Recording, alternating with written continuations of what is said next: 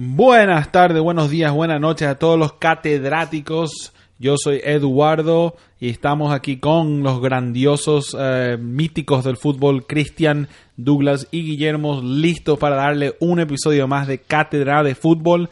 Muy emocionados porque el episodio de hoy es algo muy interesante, algo que está creciendo en el mundo, algo que creo que, que, que nos están aportando mucho al deporte es el fútbol femenino y esto fue todo producido por nuestro queridísimo Cristian. ¿Cómo están muchachos? Yo estoy Bien, bien, buenísimo. Dijimos catedráticos y catedráticas. Y catedráticas, perdón. Saben una regla interesante. Si la mayoría de personas en un cuarto es hombres, dices catedráticos. Pero si la mayoría de personas en el cuarto es mujer, tienes que decir catedráticas. Eso es en serio, Cristian. Sí. Eso es una, una regla de la, de De la Española. la- en- De la lengua española. Interesantísimo. Sí, así que ahorita mismo somos catedráticos. Increíble como que enseñamos, eh, eh, se aprende mucho en cátedra. Ca- no Tenemos que quitarle fútbol. el fútbol a cátedra de fútbol y poner cátedra de vida nomás. No solamente de fútbol, cierto. Enseñamos cierto, de todo un poquito. Estamos, tenemos acá eh, invitados muy especiales eh, que son Leia y Waldi, que son los perros de Cristian y de, perdón, de Guillermo y de, de Douglas. Son los fanáticos. Pero están perrunos. tranquilitos, están tranquilitas ahora. Bueno, Cristian, Las redes sociales. Cátedra de Fútbol Podcast en Facebook, Cátedra de Fútbol en Instagram y Twitter. Y no te olvides de suscribirte a tu podcast de confianza para que cuando salga el episodio ya te avise y estés listo. No te tienes que buscar más. espectacular. Para no perder más tiempos, aquí vamos.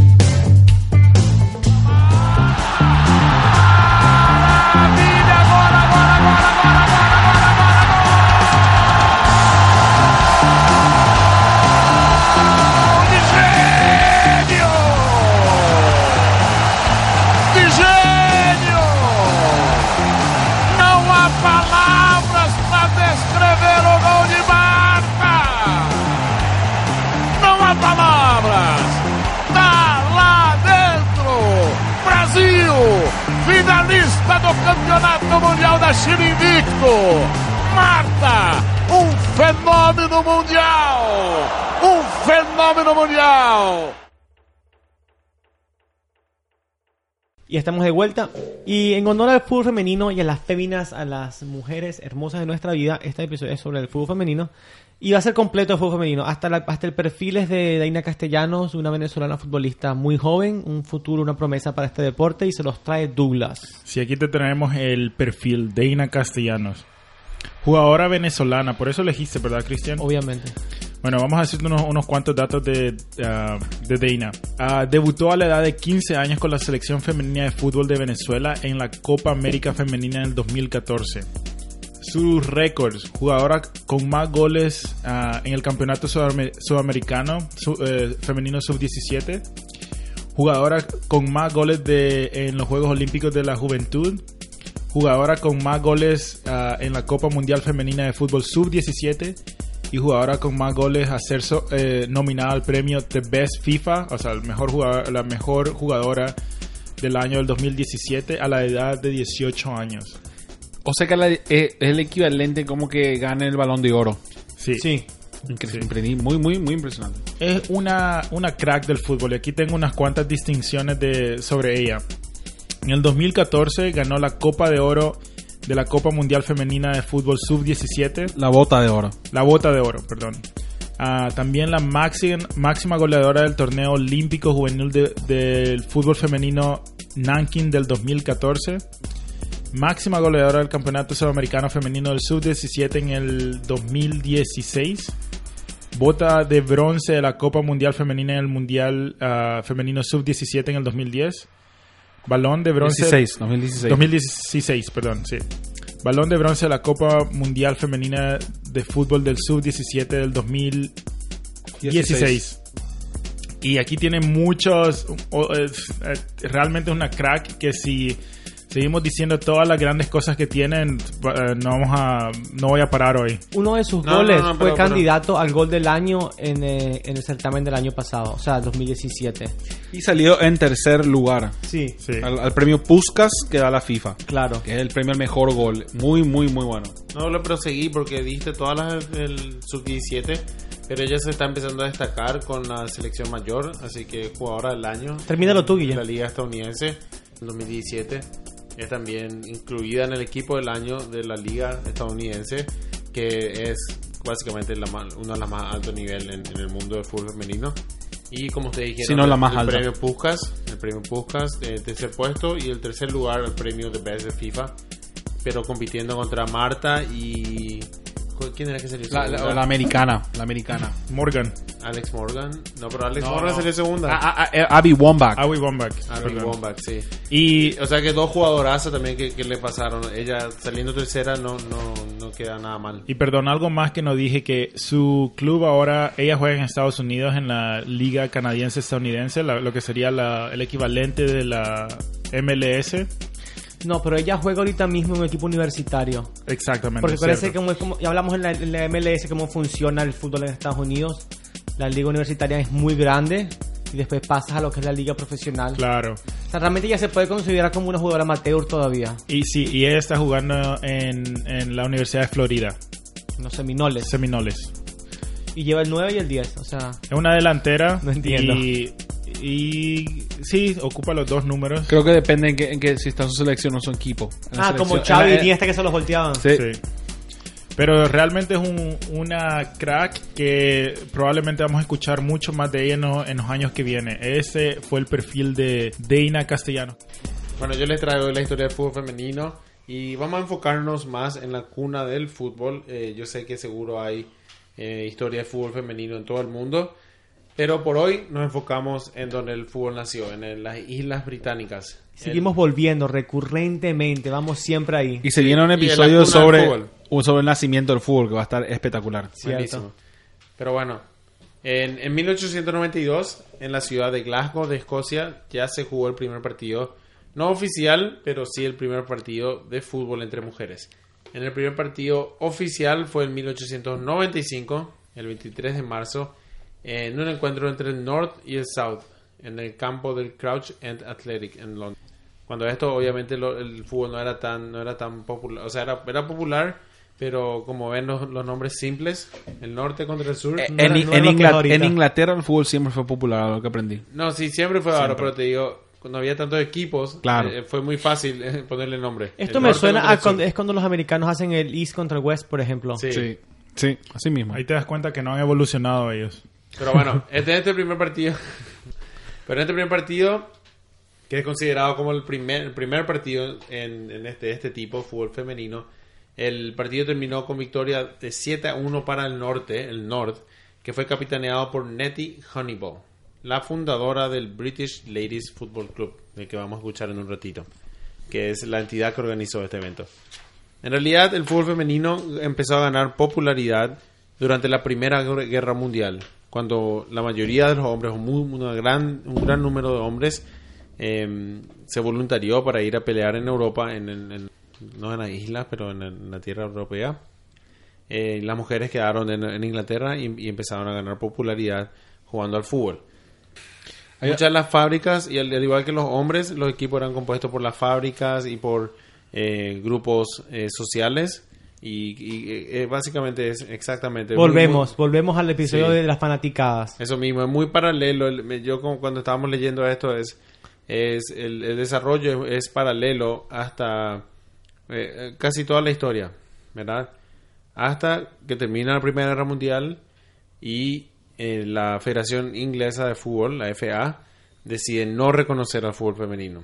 Un gran go- un golpe bajo al fútbol femenino, que porque, imagínate, si eso no hubiera sucedido, Sí. capaz de desarrollar a la misma velocidad que el, de- que, que el fútbol masculino. Cierto. Y muy claro, cierto. pero era, era, eran- sí, eran otra- otras épocas. Un gran error. realidad, Claro, sí, claro. No se les respetaba. Gran, eh, se- gran se- me recuerda a la, a la película esa que se llama Liga de Ellas. Sí. Que, de que- la de, mujer la mujer de, de béisbol del- de, la Segunda Guerra el Mundial. Muy parecido. Y el deporte más popular en Estados Unidos era béisbol. béisbol también. Y- hicieron, ese fue en la Segunda Guerra Mundial. Sí, sí, sí. Pero bueno, Lo que sí, este eh, duro golpe eh, no, no les, eh, ¿cómo se dice? No les quita el entusiasmo a las mujeres. Las mujeres siempre le- les, gustó jugar al fútbol y ellos deciden crear su propia eh, asociación eh, futbolera. El, el- como dije, el English Ladies Football Association. Y El Elfa. De dar cuenta.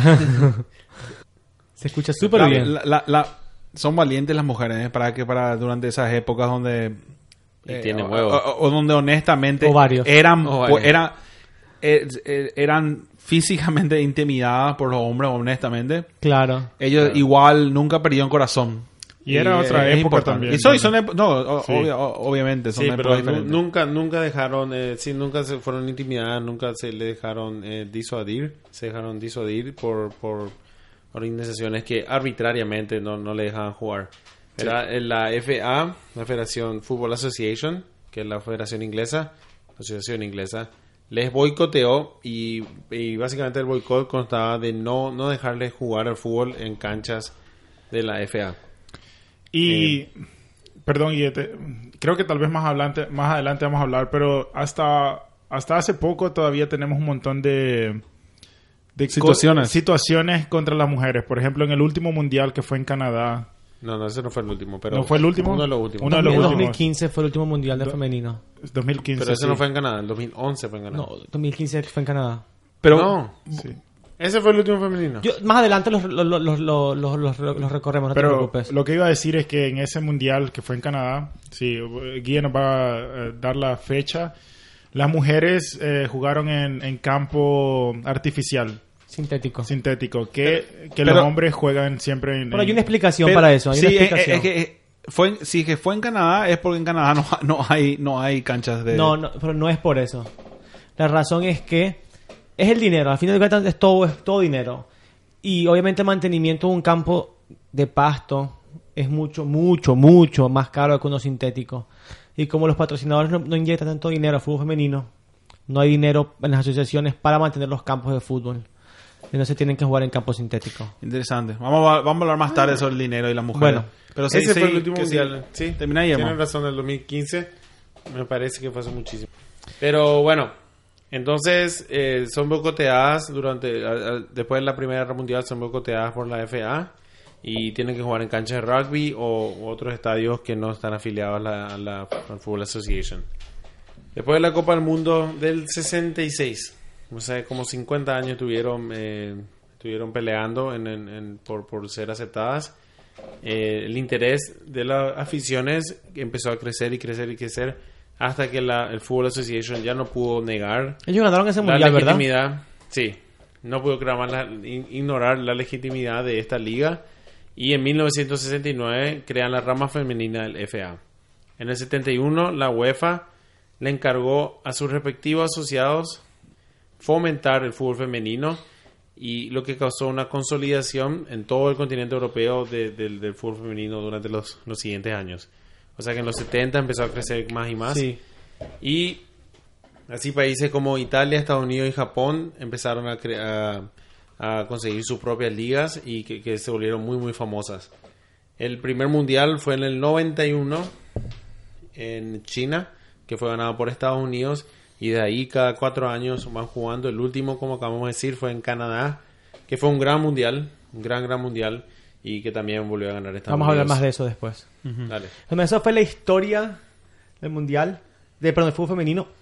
Una historia rápida que, que seguro tiene Sí, muchas más anécdotas. Lastimosamente Mucho más no- personajes. Mucho más Ah, sacrificios. Sí, Lastimosamente sí, señor. es, es un poco más difícil conse- conseguir esta, la, la información. Eh, mucho está Sí, a mí- perdido. a mí me, me costó realmente. Mucho está perdido en el... en- eh, es difícil conseguir, eh, pero, pero es muy, muy interesante.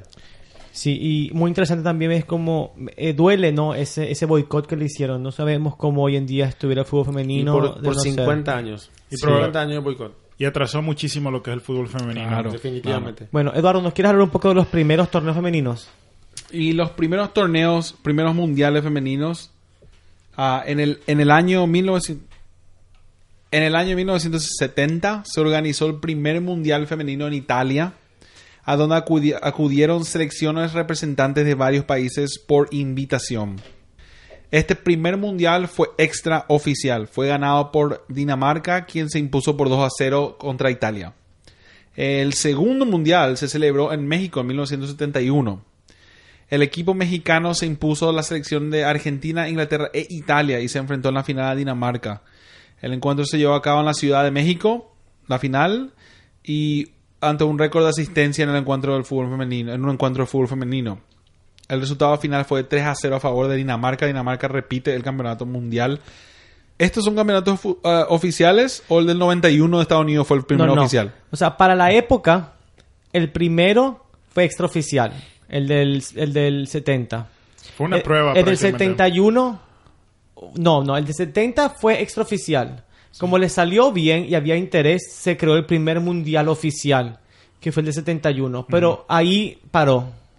Sí, y bueno, y entonces a pesar del éxito y la gran ah, expectación creada por estos mundiales, la desorganización de las federaciones locales hizo que se perdiera la continuidad y yo diría no la desorganización, pero el poco interés que tendrían la, la- la- porque obviamente la- las organizaciones locales en cada país dependen, claro, dependen de los hombres que Porque yo creo que el pueblo le interesaba ver. Absoluta. Mira. El interés estaba ahí. Seguro vamos a hablar más tarde de esto, pero el, el fútbol femenino es diferente al masculino y tiene sus cosas posi- tiene sus cosas buenas que, que a gusto ver. Claro. Que, que son que, que, Sí. que, que se, que, que se aprecia mucho del fútbol. El, el tema es que, que si quiero decir algo rápido, Dale. es que en el fútbol femenino, o sea, cu- cuando tenés una, una organización de fútbol, todos están peleando por, por los recursos.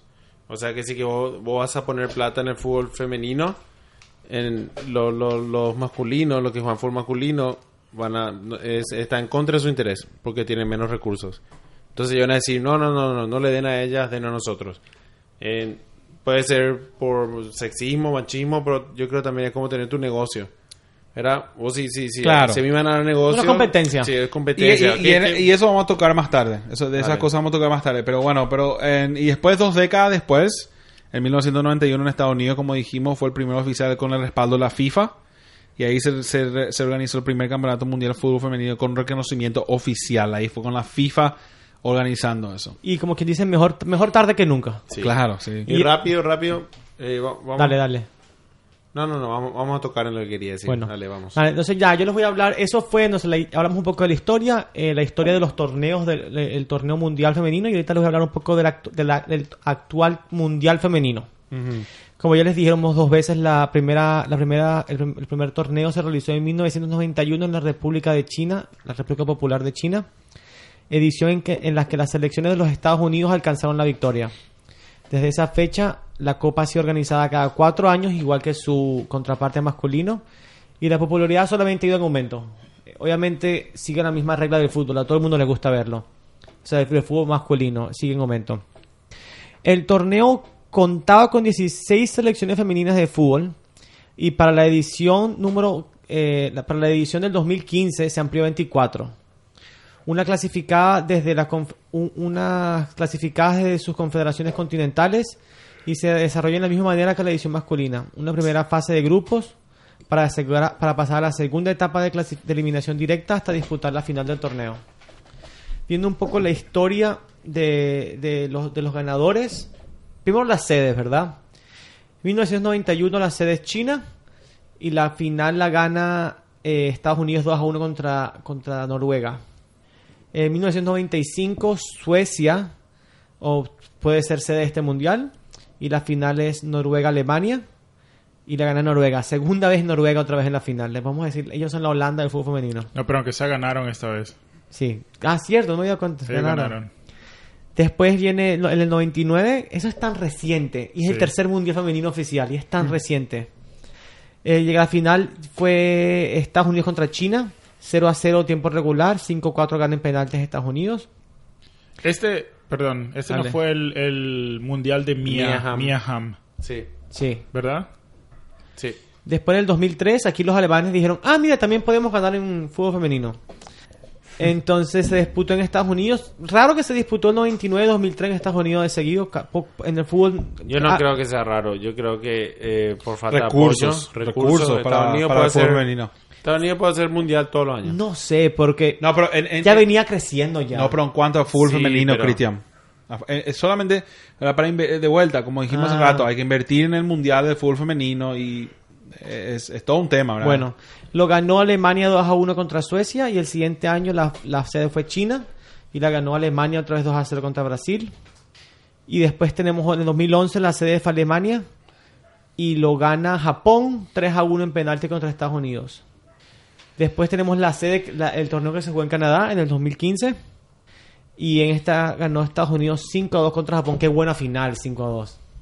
Muy parecido a la final del Mundial. Me molesta un este poco que no, que no lo reconocen a Dinamarca por su campeonato que ganaron en el 70 y 71. Por lo menos uno de esos. Y yo creo que yo creo que está bien que no les reconozcan.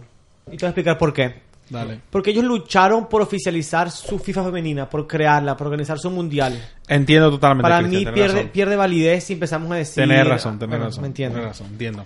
A lo que se extiende no hace falta explicar. Pero nada, obviamente acá tenemos que Estados Unidos es el, el campeón con más títulos, con tres títulos. Le sigue Alemania. Alemania obviamente está en todos lados. Y después Noruega y Japón. Y hubo un cambio. Y realmente el 2015 es el, es el nuevo formato y se diferencia mucho en la cantidad de, de equipos de lo que es el Mundial masculino, ¿verdad? Eh, nada más participan 24 selecciones que se dividen de la siguiente manera. 8 cupos para Europa, 3 cupos para África, 2 cupos para Sudamérica, 5 cupos para la... Dos. Perdón, no, creo que creo que 3 cupos para Asia, 5 cupos para África, 3 cupos para Centroamérica y un cupo para Oceanía. Y los, e- los equipos que campeones, del- los equipos campeones, o sea, el equipo campeón del torneo anterior debe participar del proceso clasifica- clasificatorio, o sea, como se hace en el Mundial de Hombres. Si te das cuenta, el Mundial Femenino está, o sea, está empezando porque empezaron con 16 equipos, 24, ahora se está aumentando. Sí, se está desarrollando. Se está desarrollando lo que realmente ahora ya... El masculino ahora va a ser cuántos, 48. A mí me gusta, Kiki me puede dar información, porque yo sé que él sabe esto. ¿Cómo fueron las cantidad de equipos de, de- de masculino? Sí, que 48, 32, 24. 16. Y creo que sí, antes, no, 16 y 12. Creo que empezaron con 12, algo así, el primero. Pero en un, en un rango de casi 100 años. Sí. El primero también fue invitación al, al Mundial. O sea, el Sí. femenino está avanzando más rápido que el masculino. En, Claro, hay más recursos, más intereses ya. claro. Pero yo, eh, sí, no sé si vamos a hablar después, pero a mí el, el último mundial que fue acá en Canadá fue un mundial muy entretenido. Eh, hay, hay países, sí, que la, la, la desigualdad entre países a veces es muy grande y quizás hasta más que Arabia Saudita y el resto del, del, del mundo en el mundial de masculino, pero fue un mundial muy entretenido. Me, acuerdo de los penales ejecutados maravillosamente en ese mundial. Hablamos de eso ahora, ahora o, o vamos a hablar más tarde porque hay... No, pero hay muchas cosas que se pueden analizar porque yo creo que incluso el hecho que se está jugando con el, po- el fútbol de posesión en los hombres está ayudando a apreciar más el fútbol de mujer porque el fútbol de mujer hace es, es- es Entonces eso. guárdatelo, porque más adelante hablamos de eso. Dale. Perfecto. Entonces, nada, eso fue el actual Mundial de Fútbol y ahorita unos torneos actuales por parte de mi compañero a mi mano derecha con una remera azul, un reloj en su... En su en Bueno, su- ya, soy yo. Y unos Ah, pectorales bien definidos. Sí, tiene frío, desde aquí lo veo. Son Ronaldo eh, tendría envidia 30 esto. 34D Bueno. o doble D. Ah, Euro, eh, tenemos la Euro- ah, Eurocopa Femenina, que la primera edición se hizo en 1984. Es la com- competición internacional futbolística más importante entre selecciones nacionales femeninas de la UEFA. Desde 1997 es, di- es disputada cada cuatro años y antes de eso se celebraba cada dos o tres años. La selección con más triunfos en esa competición es Alemania, obviamente, como en bueno, en el fútbol masculino sería interesante ver ese dato. Con un total de, de 8 torneos ganados. Seis de ellos consecutivamente. Las otras selecciones que también lo han ganado son Noruega dos veces, Suecia y Holanda una vez. Otro torneo son los Juegos Olímpicos que para el... Creo que para los juegos para los, el fútbol masculino los juegos olímpicos en los últimos años creo que se está haciendo un, un, un, un- un torneo muy importante pero para el femenino los, la competición olímpica siempre ha sido muy importante Te- Antes de que sigas, el, la- el- el equipo masculino de fútbol de Alemania tiene tres Eurocopas. tres Eurocopas gracias O Cristian sea, ellos, Alemania, Las una, femeninas- una despiadada en Europa, Sí. hombres o mujeres, niños, ancianos, perros, gatos, todos le quieren ganar. No le ganas a los alemanes en Europa Bueno, Bueno. Ah, ante la creciente popularidad del fútbol femenino, eh, la- el Comité Olímpico decidió incluirlo en el programa de los Juegos Olímpicos de Atlanta de 1996. Nuevamente, es algo reciente, o sea, 96 a casi 20, 22, 22 años. Ah, después, se- eh, desde entonces del 96, se ha jugado en Atenas, en Pekín, en China, en Londres en el 2012. Y Estados Unidos ha sido el que ha ganado, ganó en el... Creo que ellos han ganado todos los, todas las No, Olimpiadas. no, no. Ale- Alemania ganó el último. Mira, te, te, te digo rápido. Por el favor. último ganó Alemania contra Suecia 2 a 1. Y antes de esos, tres de seguido Estados Unidos. Estados Unidos, eso. Estados Unidos, Japón, Estados Unidos, Brasil, Estados Unidos, Brasil. Después Noruega en el 2000 en Sydney. A Estados Unidos. Y Estados Unidos en el 96. Bueno, gracias, Guille. Otro torneo de femeninos es la Liga de Campeones Femeninas de la UEFA. Este es un torneo eh, en, en lo que es las ligas femeninas, los nuevamente los países europeos eh, son, son bien formadas, las ligas están bien formadas. sí, hay ligas, países como Suecia, Dinamarca, Italia, Alemania. Sí. Italia, sabes que yo pensaba que tenía más, pero tiene un poquito menos de, de, España y. Francia son España muy- son muy fuertes. Y vos puedes ver ah, fichaje, o sea, ahora está viendo en el... Ya, ya están en Barcelona, en el- PSG. Sí, en el mercado de, de- de verano, de invierno, vos puedes ver transferencias entre el fútbol femenino. Se está creciendo mucho. Ah, se disputa como la Champions League, como la Liga de Campeones Masculinas cada año también. Ah, y la primera competición fue creada en el 2001-2002 con un formato de liguilla de fase de grupos y eliminación directa a semejanza de la competición masculina.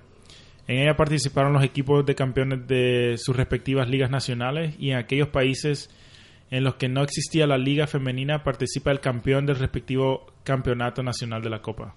Perfecto. Y en Sudamérica no nos quedamos atrás. En Latinoamérica ahí está la Copa Libertadores de América Femenina, que empezó en el 2009 y se disputa el máximo sorteo del fútbol femenino en América del Sur de la Copa Libertadores Femenina. No sabía eso. Hay una Libertadores para las mujeres. Pero es que Sí. es muy nueva, apenas tiene Olimpia, ¿qué tal? nueve años. No, Ah, para aquí- el invierno. Aquí te, te digo la diferencia. A diferencia de su similar masculino, hasta la edición 2017 no han participado clubes, eh, no han participado clubes invitados de otras confederaciones. El torneo se realiza en un solo país ah, y se disputa en un partido por el tercer lugar del certamen. Junto a la Liga de Campeones Femenina de la UEFA. Sí, o sea que hay una, hay una final y hay un partido de tercero y cuarto. Es, como, es como un mundial. o Es un una mundialito de clubes, un mundialito Sí, de clubes. Me encanta. Y junto a la Liga de Campeones Femeninas de la UEFA son las únicas dos compete- competencias entre clubes femeninos a nivel continental en todo el mundo. Deberíamos estar muy orgullosos de que Sí. tenemos Un eso. Me pregunto, me pregunto, Cierto, para Sudamérica. Estamos me orgullosos. sí, me, me pregunto si es que una, si que no se puede utilizar este formato para otras competencias, por ejemplo, la Libertadores o la Champions League de masculina, porque ¿Sabes lo que pasa, Guillermo? Que a veces el- parece el- que se alarga y, demasiado. y, eh, es que se tienen que alargar porque porque porque produce dinero. sí, pues yo, yo estoy podrido de ver a Y Ronaldo pero, y el, el- pero el dinero habla. Sí, pero tienes que... Yo no, entiendo lo que tú dices, pero entiendo en vez de cambiar el formato, sería modificar el formato. Que se llegue como estamos haciéndolo ahorita. Eh, eh, No, pues yo iba a hacer en una como una Copa del Mundo. Básicamente la Libertadores femenina es como una como un mundial en un país anfitrión y se hace el mundial por un mes. Y no, y yo, yo Se creo que en, Libertadores en- por un en mes. o- en otro episodio yo creo que nombré esto, que a mí me gustaría ver un mundial de clubes. Y eso va a ser ahora, Cristian. Eso va a pasar. ¿Cierto? En vez del, del mundial de ah, la FIFA va a hacer un cambio y creo que en, en vez de la Copa de Confederaciones se va a hacer un mundial de clubes ahora. Perfecto. No sé cuándo, pero pero se viene. Bueno. Vamos, Caracas Fútbol Club. Ah, y bueno, esas son las todas las copas femeninas que, que están en ese momento. ¿Qué piensan? Yo creo que, que va, va a seguir creciendo. Eh, como, como estamos diciendo, el el fútbol femenino es cada vez más entretenido y cada vez más profesionalizado en realidad. Eh, obviamente un, un deporte muy nuevo y lastimosamente fue por mucho tiempo fue bloqueado, pero ahora está, está dando se le está dando como rienda suelta para que surja y se está viendo mu- muchísimas cosas buenas. Yo, yo necesito y quiero que el siguiente paso sea que se cree la, la Copa con CACAF de femenina, la Copa de Asia femenina, la Copa de África femenina. Sí, estamos muy atrasados en, bueno, en lo que es la CONCACAF, está muy atrasado en eso, así que tenemos Pero que es, copiar es un poco. agridulce porque Norteamérica, lo que es Canadá y Estados Unidos, está tan avanzado en el fútbol femenino. Sí. Pero la CONCACAF como tal se queda atrás. Es que hay menos recursos, como, como está diciendo yo, en, en los países más chicos, eh, eso mismo, hay menos recursos, entonces los hombres y las mujeres tienen que competir. Cierto. Y como el sistema ya está hecho por los hombres, para los hombres, eh, se, se queda todo el dinero Muy que queda ahí, muy poco va a, la- a las Pero eh, eh, honestamente, en mi opinión, a este punto, y a lo mejor hablamos más de esto más tarde, pero eh, todo, todo es sobre la media. Sí, Vos la, co- la vender- cobertura si vos- mediática es muy si vos, complicada. si vos vendés bien el fútbol femenino, podrías vender tan bien como el fútbol masculino. Por Sí, ejemplo, en, sí, Estados, pero- eh, en Estados Unidos, el- la final que en el último mundial, Estados Unidos contra Japón, fue de la, en lo que viene de au- audiencia de- en la televisión, fue de los, de la... En, en- en Estados Unidos. en Estados Unidos. Sí. Fue de, la, Uno de los partidos de más los partidos vistos. más vistos en Estados Unidos. Sí. Sí. No, no, no, definitivamente que Estados Unidos y Canadá tienen, pero tienen muchos recursos. Eso es lo que digo. ¿Verdad? En, en, en, otros países, en los países más chicos, más pobres, donde, mira, la, la, la federación misma eh, no, no tiene dinero, o sea, se, se, se limitan los recursos y, Sí. y po- hoy por hoy van, la mayoría va a los hombres. Incluso, pero incluso no te vayas tan lejos, Guille. Incluso los clubes, por ejemplo, me acuerdo, me acuerdo una vez que, que era, eh, incluso Barcelona, que las mujeres del club de Ba- Barcelona se estaban quejando de la- los escasos recursos que ellos, que ellas tenían. Y estamos hablando ¿En del. Sí, ¿En Barcelona? sí, estamos hablando. Pero y- Barcelona apoya mucho todos los deportes. y ahora, que tiene. no, sí, pero estaban, es- es- estaban diciendo de, se estaban quejando las mujeres de, de lo, la cantidad de entrenos que tenían. Esto fue hace como cinco años. Sí. Y estaban reclamando diciendo, bueno, eh, estamos hablando de Barcelona Que con no un equipo que tiene recursos, tiempo- que no le dan tiempo necesario. O sea que sí, los recursos es importantes, pero también hay varias capas que, que se tienen que estudiar realmente para que, que ¿En las mujeres ¿En Barcelona en el... Sí, Ah, me yo- acuerdo yo- que... yo- yo leí al- no me acuerdo que- que fue una delantera que dijo... Se quejó diciendo, bueno, ¿qué es lo que pasa? Que no podemos dejar a... Messi no se puede quedar en un, un hotel de cuatro estrellas en vez de quedarse en un hotel de cinco estrellas por una noche. O algo así dijo. Bueno, eso, eso me, me gusta porque me- nos trae de una sola vez al siguiente punto que preparé para este episodio, que son las diferencias, digamos, tangibles entre el fútbol masculino y el fútbol femenino, ¿verdad? Y quiero comenzar por la, la diferencia físico y táctica. En la Facultad de Ciencias de la Actividad Física y de Deporte de España llevó a cabo un estudio comparativo entre, ambas, entre ambos géneros, entre ambos géneros eh, realizando el deporte. Utilizaron una tecnología de rastreo por video muy interesante donde la cámara sabe quién es cada jugadora o jugador y los rastrea todo el partido. Y lanzó dos datos que me parecen muy, muy interesantes. Primero es el dato físico, y es que las mujeres corren menos distancia que los hombres y a intensidades más bajas. Y esto se evidencia en la fatiga de la segunda parte del partido. Y esto es muy O interesante. si- ¿Significan que, que, que las mujeres se cansan más? se cansan más. Pero porque... Sí, sin correr tanto y sin correr no, menos. no, corren A menor. corren menor, Menor, distancia, y menor intensidad. Básic- Básicamente cierto. Pero la- lo, lo interesante de esto es que la mujer juega el fútbol en un sistema de hombres. 90 minutos, tantos metros, tanta profundidad, un arco tan grande. Y eso está mal, porque la mujer físicamente no es igual que el hombre. Eh, yo estoy totalmente de acuerdo con, contigo, Cristian, pero eso es una eso es un debate muy grande hoy en día. ¿verdad? No, pero yo- yo, yo, por ejemplo, perdón, yo, ustedes saben, yo soy entrenador de natación y yo, a mí me gusta, yo tengo el punto de vista donde yo celebro la diferencia entre los hombres y las mujeres, celebro y, y- y creo que es lo que deberíamos estar haciendo para ayudarle a las mujeres a mejorar. Hay que, hay que eh, eh, educarles porque ser mujer es algo muy bueno, muy lindo, ¿verdad? No hay que educarla, pero hay creo que que, ayudarla a ver. o ayudarla a ver, ¿verdad? Pero es una educación. Sí. Ah, pero hay mucha gente que hoy en día cree que, que no es así, que vos tenés que tratar de, de, de hacerle sentir igual que los, que los hombres. Que yo creo una en mi opinión, esto es una, opinión- una opinión muy personal, es una, una- es erróneo. eso- es sí, erróneo. No, pero eso es lo que está diciendo Cristian, que, y no es sí, por eso le estoy ayudando. que a- para que, sí, para que le, o sea, sí, yo, yo, yo también, Lo- a mí lo también yo- me molesta, a mí me molesta cuando la gente compara el, el fútbol femenino con el fútbol masculino.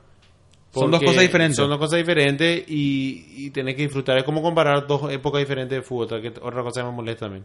Son cosas que no, que son incomparables porque hay muchas cosas, hay muchas diferencias, ¿verdad? Vos, vos le comparás al factores. Si vos comparás hace 40 años un futbolista eh, masculino, ¿verdad? No era tan profesional, no era tan todo esto y, y aquello. Y ahora, o sea, es muy diferente. Lo mismo la mujer, ¿verdad? Las mujeres tienen sus cosas buenas y sus cosas malas y... Y así lo mismo con los hombres, sí. Sí, comparado con hombres. Pero Ese- no, no hay que comparar para mí. Ese es el objetivo de este estudio, ¿verdad? Buscar, eh, es un estudio que obviamente, como dice Eduardo, es una, una conversación más amplia, Muy sensible. más profunda de la- y sensible de la que podemos tener en este podcast. Por lo que se busca es buscar eh, eh, ese punto donde el fútbol adapte sus métricas para que la mujer se desempeñe a lo máximo que ella pueda. No, Eh, yo, pero- pero- Cristian, eh, y- y- y- yo- mi punto en realidad era, creo que yo me siento, me siento que la sociedad hoy en día eh, es más predominante en, el, en, en pensar en que hay que hacerle iguales. Ese es otro. Pero, ¿qué- qué- eh, otro- yo sé que otro yo sé que punto? otro Ah. que otro argumento pero te digo más que eh, es una lástima. Eh, esto es una, un buen dato me gusta mucho este dato para mejorar el fútbol femenino Sí, pero te da otro punto. ¿Qué, qué tan profesionalizado está el fútbol femenino? ¿Qué tanto se entrenan? Yo no creo que se la entrenan igual respuesta que los es, hombres. está más profesionalizado de lo que nunca estuvo. Claro. Eh, Guillermo, pero está- no, está tanto, tan- no, pero no tanto, tanto como los hombres. está tan profesionalizada como, como, como la natación por ejemplo Sí, sí, ahora, pero no tanto como el, fútbol en los hombres. No. Mucho más recursos, Entiendo. mucho más todo ahora. sí Entonces quizás eso es lo que eso es lo que le está limitando, es el factor que le, que le limita para, para no poder correr más. Porque yo Sí. te puedo decir, mira, yo te puedo leer esto mismo y decirte, en el fútbol paraguayo, los paraguayos corren menos distancia y intensidad más baja y tienen más fatiga en la segunda parte del partido. Porque no, no, en Paraguay no, o sea, el nivel Sí, de el- profesionalismo no es el mismo que El en- desarrollo, que en el España. desarrollo, sí, y Ser- Sería interesante ver, punto, sería interesante ver cómo, la, la- cómo la- la- las es- mejores jugadoras. eh, eh, No, pero la hacen- mejor ahora. Porque No, las mejores. mejores tienen, tienen la misma droga que le dieron a Messi. Y por eso estamos hablando acá de la Champions League de Europa. Los partidos que se utilizaron para esta, no lo dije antes, se siguieron partidos Sí, de pero- la Champions League Claro, femenina pero- pero- masculina, que es la pero crema de la crema. mira, Mira mira, mira la primera, Sí. la primera edición de Paraguay. El jugador no está en- al mismo nivel físico, no está al mismo nivel profesional, al mismo nivel en ninguna forma que la primera liga de España. y Sí, sí, pero escúchame, pero el jugador Pero lo- tiene el potencial de estar. No, pero Cristian, Claro. ahí, No, ahí no, yo no, te di el ejemplo de Barcelona. El mismo club no van a no tener las mismas, los mismos recursos. ¿Quién tiene más tiempo en la cancha? ¿Quién tiene mejor horario? Lo Bueno. que yo digo es, mira, yo, yo estoy de acuerdo con ustedes que hay que celebrar la diferencia y hay que, hay que o sea, motivar, aceptar, ¿verdad? Somos diferentes y, y hay que aceptar, pero al mismo tiempo yo creo que esta diferencia quizás también hay, hay, hay culpa en, el, en, en que, le- que muchas veces le limitamos a la mujer, ¿verdad? No, ahora mismo los hombres están practicando, ustedes practiquen más tarde, a las 10 de la noche, o qué sé yo, ¿verdad? O practiquen allá en esa cancha fea. pero eso naturalmente se va a ajustar. Pero y, y no, ojalá esperemos, se ajuste, o sea, es lo- es lo más Pero- lógico, ¿no? Pero lo que ese, mi- No, no, tenés que- dejar eso. Sí, es un buen, es muy, muy buen punto, ¿no, Cristian? No necesariamente, no necesariamente, no naturalmente, es, es algo que vos tenés que mirar, eh, tenés pelear que evaluar, De- de- déjame, evaluar. déjame, déjame re- redecírtelo. Dale. Si existe la voluntad de que mejore el deporte tanto para mujeres como para hombres, va a llegar a un punto donde no va a haber diferenciación, Pero como dice Guille, quién entrena antes, quién en la cancha, quién entrena después. ¿Sabes, lo, sabe, Cristian? Es que la voluntad está mano a mano con, la, con el dinero. Entonces, entonces, en realidad no es una buena, no es voluntad, es honestamente es mirar estudios así, hacer buenos estudios y después tomar decisiones que a, que a lo mejor nos cuesta más dinero, pero porque porque el hecho que si las mujeres van a van a entrar en un mercado que ya está dominado por hombres, obviamente el, el mercado de hombres va a sufrir un poquito. Claro. ¿verdad? Bueno, y el siguiente, el, la- la- el segundo resultado de este estudio nos, nos- nos sigue llevando por esa vía en la que tú andas. Después de analizar con, con la- con la- con el rastreo de cámara, se detectó que no hubo ninguna diferencia entre hombres y mujeres en el número de contactos con el balón, tiempo de posesión del balón o total de duelos ganados. Te quiero tirar un, un dato más con el que va con, con eso. Eh, miré rápidamente el mundial, el mundial 2014, que fue récord de goles de, lo- del- del- de los hombres. 2.71 goles por partido. En el mundial de las mujeres 2015 metieron 2.81 goles por partido. O sea, lo mismo. Mejora, mejor. Mismo, pero mejor. poco mejor. Claro. O sea, esto lo que nos dice es que cuando quitas la parte física, la parte de atletismo, es un deporte igualmente emocionante de ver.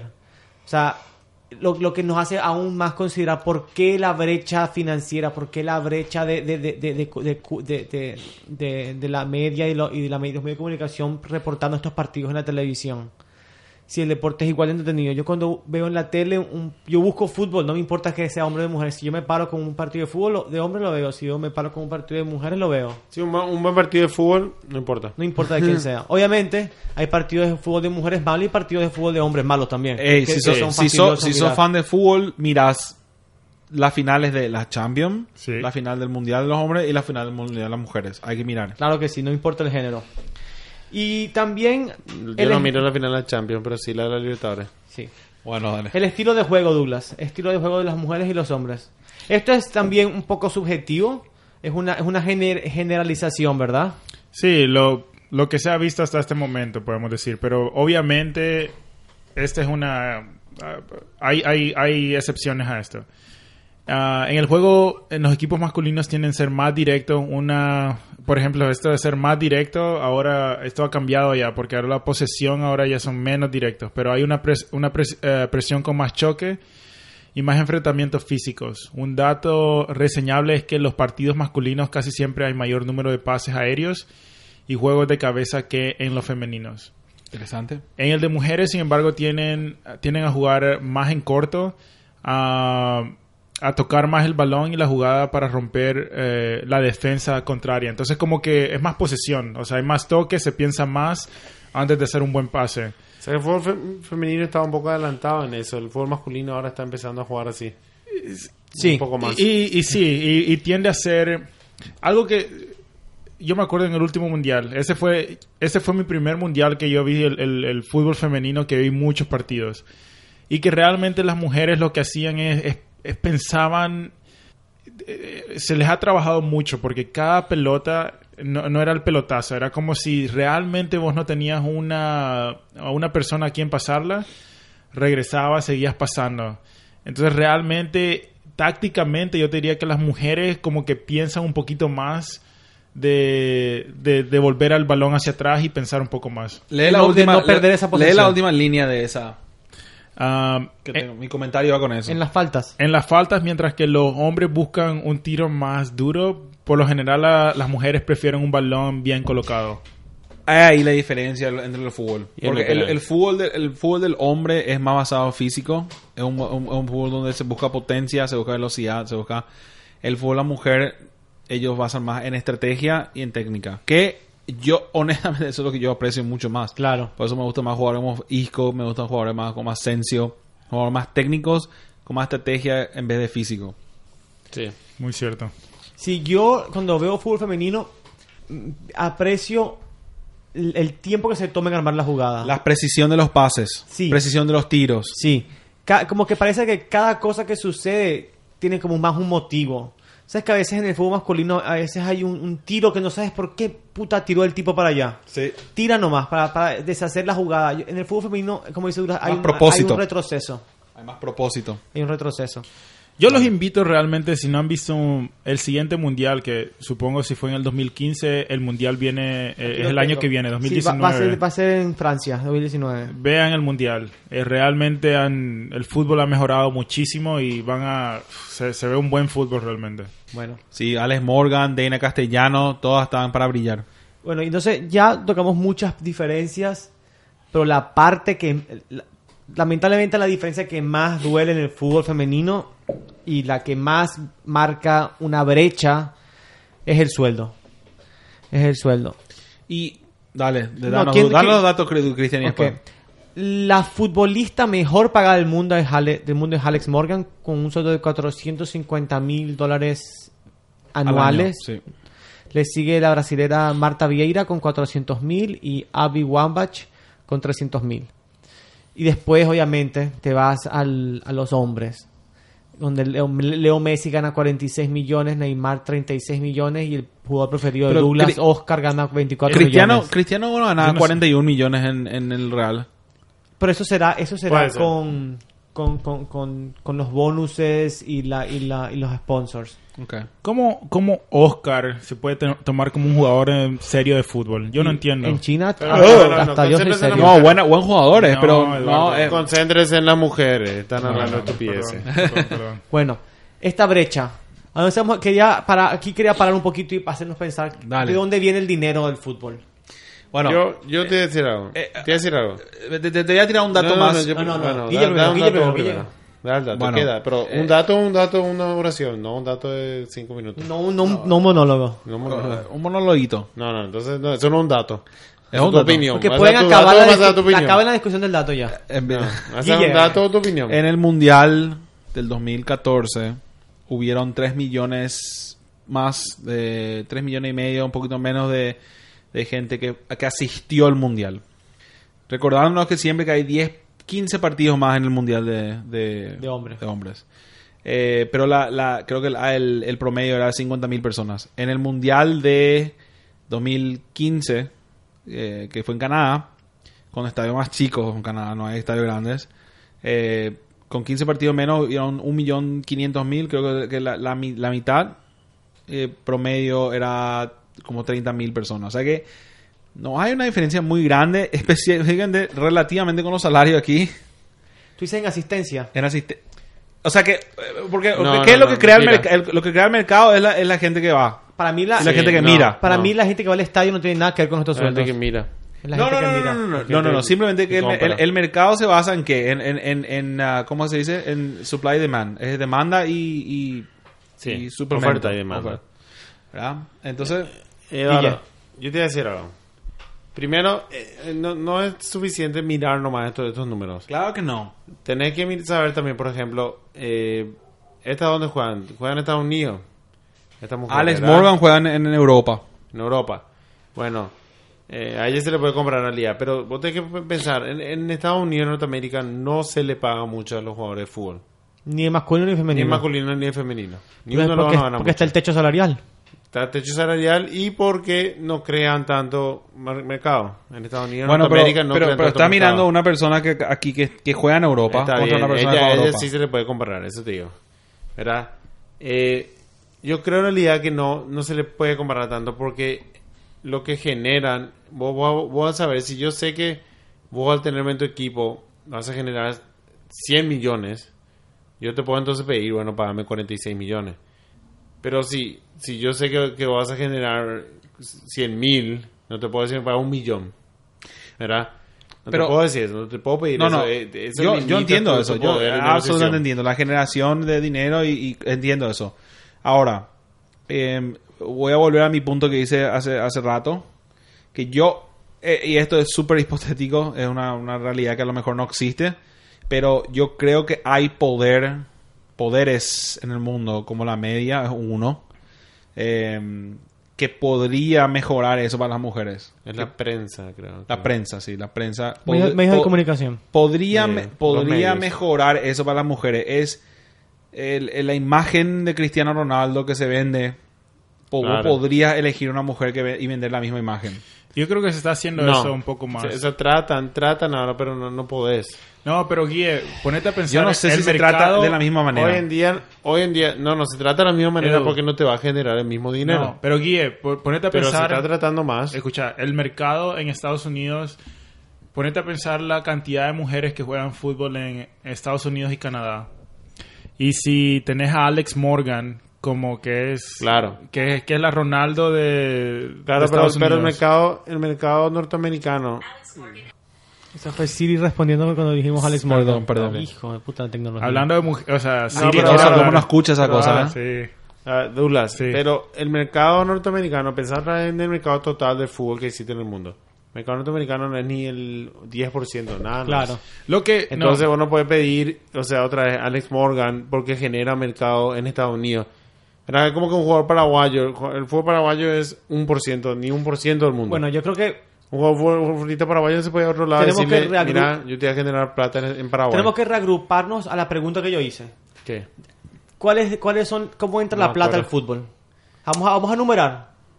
Sí, no, por televisión. Televisión La mete lo- plata. Lo primero, lo máximo. Ahora, mete. no, pero ahora la, la, la, la- el, el los medios de comunicación. medio de comunicación, pero los sociales, ¿verdad? Los no, sponsors, no, mete nada, no mete nada. Los que meten plata. La Es tele. La, tele, los sponsors. sponsor deportivo. Sí, eh, eh, eh, calzados y, y- y indumentarias.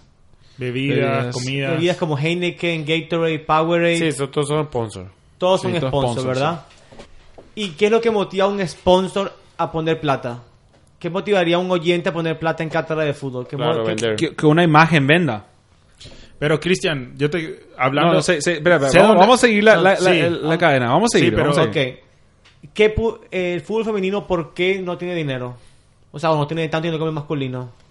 Por muchas razones. Muchas. Por, por el boicot, por no dejarles crecer, por todas esas razones, puedes decir. No, pero en el mundo, eh, eh, lo único que yo digo es, cier- estoy totalmente de acuerdo con lo que está diciendo, pero hoy en el día, hoy en el mundo de hoy, hay suficiente eh, eh, recursos y poderes que pueden claro que hay. tomar una decisión y cambiar Y ese claro ese que hay.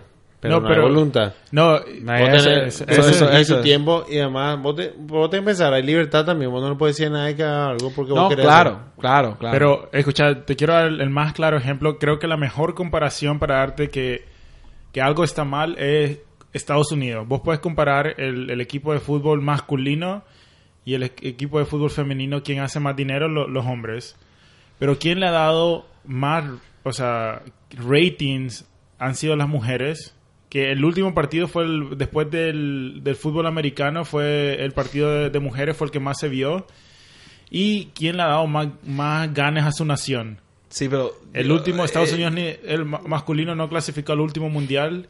Sí, Sí, pero, pero un mundial, más. pero Dula, un mundial que el, que el equipo masculino esté, eh, yo creo que genera más dinero que, que, que, que, que gane Estados Unidos. Tenemos que o sea, no, no, en realidad esto, esto es todo. Pero no- tenemos que salir de ese paradigma como sociedad. Yo creo que el fútbol es un reflejo de la sociedad al final de cuentas. Sí, Y lo que motiva a alguien a dar plata para, para, para, para poner una- un partido de fútbol en la tele es que la, la gente que va a ver la tele.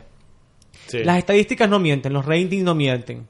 Obviamente un fútbol, el fútbol femenino no tiene tanta audiencia televisiva como el masculino. Si no, hubiera mucho más partidos de fútbol femenino en la mujer. Porque están los, spo- los sponsors, los que quieren hacer plata. Las grandes corporaciones no, le- no son ni machistas ni feministas, no les interesa eso. Claro. Ellos quieren hacer plata.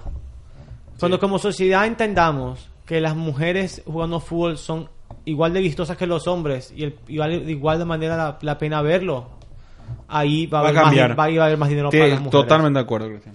Quiero Sí. cerrar el podcast. ¿Qué les parece? Dale. Una preguntita para todos. Dale. Comienzo por... mm, ¿Quién quiere comenzar? Eh, Douglas. Puta, Eduardo lanzó a Douglas bajo el autobús. Dale, dale, ya estoy Bueno. listo. Tíramela. Un la- pro y un contra del fútbol femenino. Porque no queremos aquí parecer que somos todo es paz y amor y no las criticamos. Porque eso, eso sería ser machistas. Si no las criticaríamos, seríamos ser machistas. Tenemos que tratarlas como trataríamos un equipo de hombres. Un, un pro creo que es la calidad de... Es como lo mismo... eh, bueno, eh, un pro creo que es la calidad del- de, las jugadoras. Yo creo que, eh, así como te dije, yo creo que se está pensando más en el fútbol. Algo más que no... no es re- o sea, eh, está relacionado al fútbol, pero... ¿Cómo se dice freestylers? La, la que hacen trucos con la pelota. Eh, sí, el, el- el libre. Son, hacen trucos libres. Truco libre, sí. Son, por ejemplo, ellas son muy habilidosas. Y lo que te estoy diciendo es que cosas que vos mirabas que antes los hombres podían hacer, ahora las mujeres están haciendo mil veces bien. Algo en contra, yo creo que. Yo creo que incluso las mismas. es- eh, yo he escuchado mucho, o sea, que hay todavía un gran prejuicio. Yo creo que incluso hasta las mujeres dicen. Las mujeres van en contra de las mujeres del fútbol femenino. Yo he escuchado a muchas mujeres decir, no, no, no es lo mismo cuando vos estás viendo el fútbol femenino. Entonces yo creo que es un poco de, de prejuicio, no solo No se ayudan a sí mismas. entre los hombres, pero las mujeres también. Guille, no es un con del juego, Douglas. No importa. Eh, no importa. era- él, esa dijo no lo que, él dijo lo que dijo. Bueno, bueno. Sí, un con del, del fútbol era. Pro y contra del fútbol femenino. Está buscando, no sabe qué decir, está hablando No, para ver sé, le venga. Un, un pro del fútbol femenino es cómo se mueven, las mujeres se mueven muy, muy bien. Eh, juegan, es una, una razón porque las mujeres son mucho mejores gimnastas que los hombres. Entonces, o sea, yo creo que en la cancha el movimiento de la mujer es mu- eh, estéticamente mucho mejor. Mucho mejor y más, más artístico y, a mí eso da gusto mirar. Y la forma que, tocan el balón y como dice Dula, como, y cómo juegan, es ex- excelente en realidad. El, el con para mí es que el, la base de, en, en un equipo vos tenés el, ¿cómo se dice? El top y, el, y, la, y la base del equipo, ¿verdad? Y la- lo, lo que están más abajo, o sea, las peores jugadoras de fútbol femenino son tías muy malas. Son tías muy malas. O sea No, que no, no suben el promedio. No suben el promedio. La- las mejores y, la- y- y- y la- y las promedios son muy buenas, se mueven con una gracia y una impresionante. Como Deina. Sí, sí, en realidad to- tocan el balón y, Por se favor, mueven, es- la es historia de. Deina después. Pero, pero no, tú le dices Deina castellano, vos estás diciendo Deina de Weston. Dale, dale, continúa. Pero bueno, continúa. pero las peores a veces se mandan eh, cagadas. Y en el fútbol masculino también, pero menos. Pero a veces se mandan cagadas que vos decís, ah, la puta, esto es, No se es puede. una locura, no se puede. Y sí, eso, eso. Generalmente en las arqueras. Generalmente en las arqueras. Pero No, bueno. Y ahí me llevas a mi punto. Quiero decirlo antes que Eduardo. Para mí, el contra del fútbol femenino son las arqueras. Sí. Suene mal, O sea- suene bien. Yo creo que el- la, la arquera es la posición débil del fútbol femenino en la que hay- aún no se iguala a la del hombre. Tú ves como la arquera femenina de verdad le cuesta llegar al otro palo. Es que el, es que el arco es una... Es El- una el- está diseñado para es- hombres. es muy físico, El, es el muy arco físico. está diseñado para hombres. Cierto. Debería haber un arco diseñado para mujeres. Pero es, cierto, Pero tú tenés razón. dices Cristian. eso a Sí, una mujer obtusa. Exactamente, no va a entender, no Pero aquí no hay machismo. Es, Es increíble, increíble. el arco es muy grande. Para darte un ejemplo fuera del fútbol, yo trabajo en gimnasios. Hay incluso muchas máquinas de ejercicio que cuando hay gente de, de una de, de un tamaño específico que las utilizan, eh, no, no las pueden utilizar bien porque normalmente muchas máquinas de ejercicio fueron hechas para un, eh, a un, Promedio. un promedio específico. Y cuando vos no estás en ese promedio específico, realmente te cuesta. Y es lo mismo de las mujeres. Realmente el arco, yo incluso, o sea, nuestra, eh, vos te pones un arco es inmenso realmente. Inmenso. No sabes cómo puta pata nos Claro, los penaltis. sí. Es difícil. Es también como cuando nosotros nos hacían jugar, dará 40 minutos de tiempo. Nadie, nadie podía terminar un Yo tiempo. puedo, Sí, yo podía. niños. Eduardo, nadie Bueno, otro- tiempo. Eduardo no, no, Me- niños. me falta mi opinión. Falta mi pro del fútbol femenino. Perdón, dale. Sí. Las mujeres no se lanzan piscinazos. Ah, Cristian, me, me sacaste mi pro. Perdón. No se lanzan piscinazos. No, no les interesa engañar al árbitro. Muy cierto. Y no actúan. Se les pegan, si les duele, se soban. Bueno, puedo, Pero no como los hombres. puedo terminar el punto porque Dale, ese- dale. ese era Eh, mi, punto. punto lleva a tu punto, El, dale. eh, sí, el pro es, es la honestidad, es que el, la, la, la- la- el, el hecho que la- el, el fútbol femenino no está corrupto. No está corrupto. La cultura del fútbol de la futbolista femenina es muy diferente a la cultura del futbolista masculino.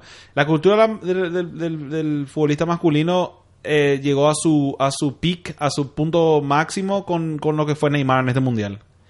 ¿verdad? Eso fue ya lo, lo peor. Lo peor. Em, yo creo que las mujeres están en un momento donde todavía el- eh, eh, se evalúa mucho el esfuerzo, se evalúa mucho la honestidad, valora. se valora mucho la honestidad, se valora mucho la- el, el trabajo y, y es, es muy honesto el fútbol del- em, femenino.